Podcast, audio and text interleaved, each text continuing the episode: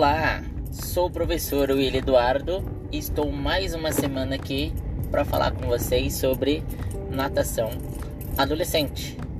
E hoje o nosso tema é para fechar a explicação e também as informações sobre a tríade do conhecimento, onde já comentamos sobre a gestão, a pedagogia e hoje vamos encerrar falando sobre a periodização, que também é conhecida como a parte da fisiologia.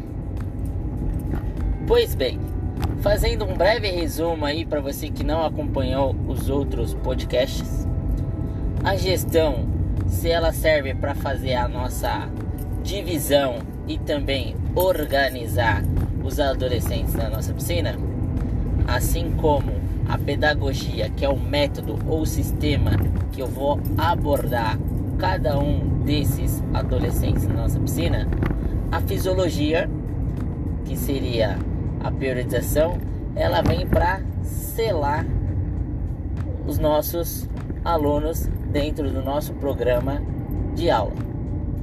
Mas como a gente consegue fazer isso, William? Muito simples. A periodização ela é dividida em semanas, no nosso caso em 12, onde a, após esses 12, essas 12 semanas temos uma avaliação técnica. Primeiro, para saber se o aluno está em evolução, mas também para saber se o que a gente está passando está sendo de acordo com o objetivo que o aluno nos propôs lá no começo das nossas aulas.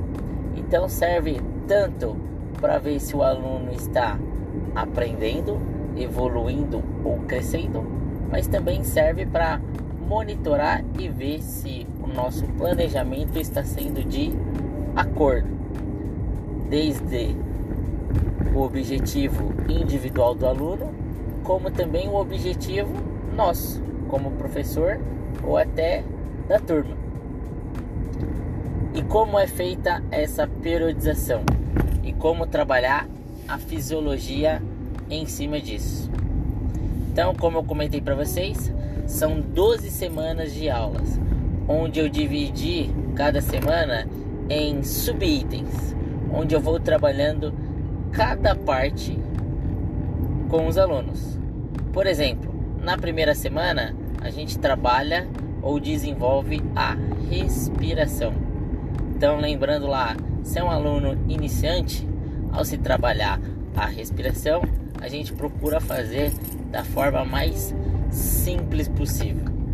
Segurando na borda, fazendo a respiração, fazendo um, um trabalho de consciência corporal, exemplo, tampando uma narina e depois mudando para ver qual lado sai mais ar, ou fazer um movimento fora da água e depois dentro da água.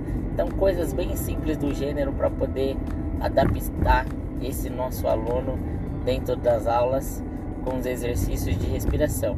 Assim também como os alunos intermediários e avançados.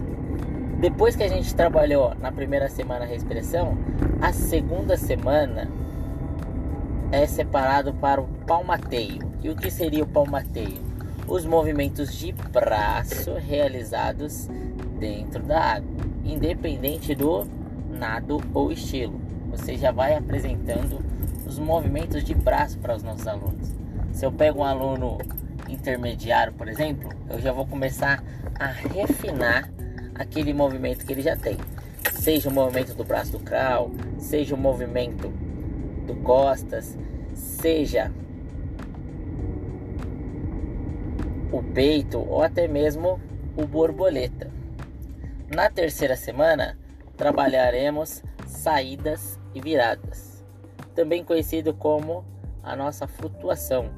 Então, para aquele aluno que é mais iniciante, é bem mais tranquilo, mas também para aquele aluno que já é mais avançado, a saída do nado e a virada pode auxiliar ou definir a estratégia para que ele ganhe aqueles centésimos ou centímetros tão buscados na natação.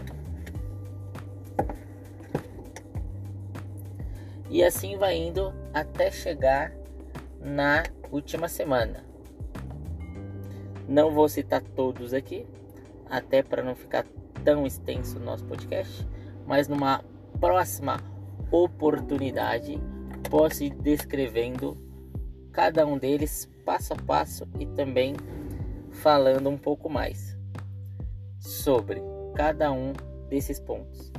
Na última semana, que seria a 12 segunda semana, seria a nossa avaliação.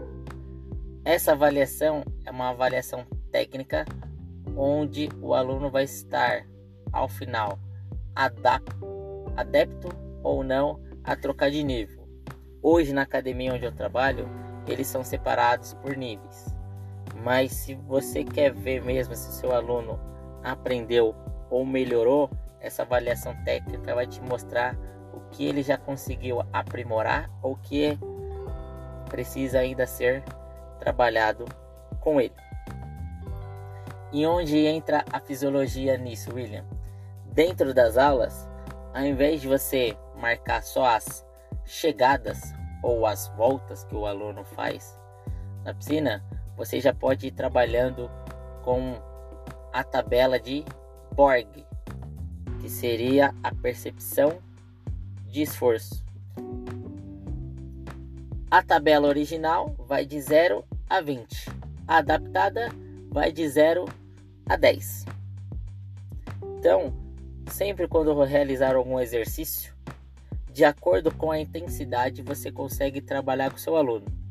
Ensiná-lo a aferir a frequência cardíaca também é muito importante e também um bom parâmetro para você poder conseguir trabalhar com o seu aluno. A marcação de tempo, ele fazendo 100%, 90%, 80%, 70% ou 60% da sua frequência cardíaca. Isso vai ajudar e também deixar sua aula mais rica, pois quanto mais informações você colocar para o seu aluno, mais importante ele vai ver o como é aprender e o como é a natação na vida dele. Isso seja um aluno iniciante, um aluno intermediário ou um aluno avançado. Então, pare de montar aula só preocupado com as voltas ou as chegadas.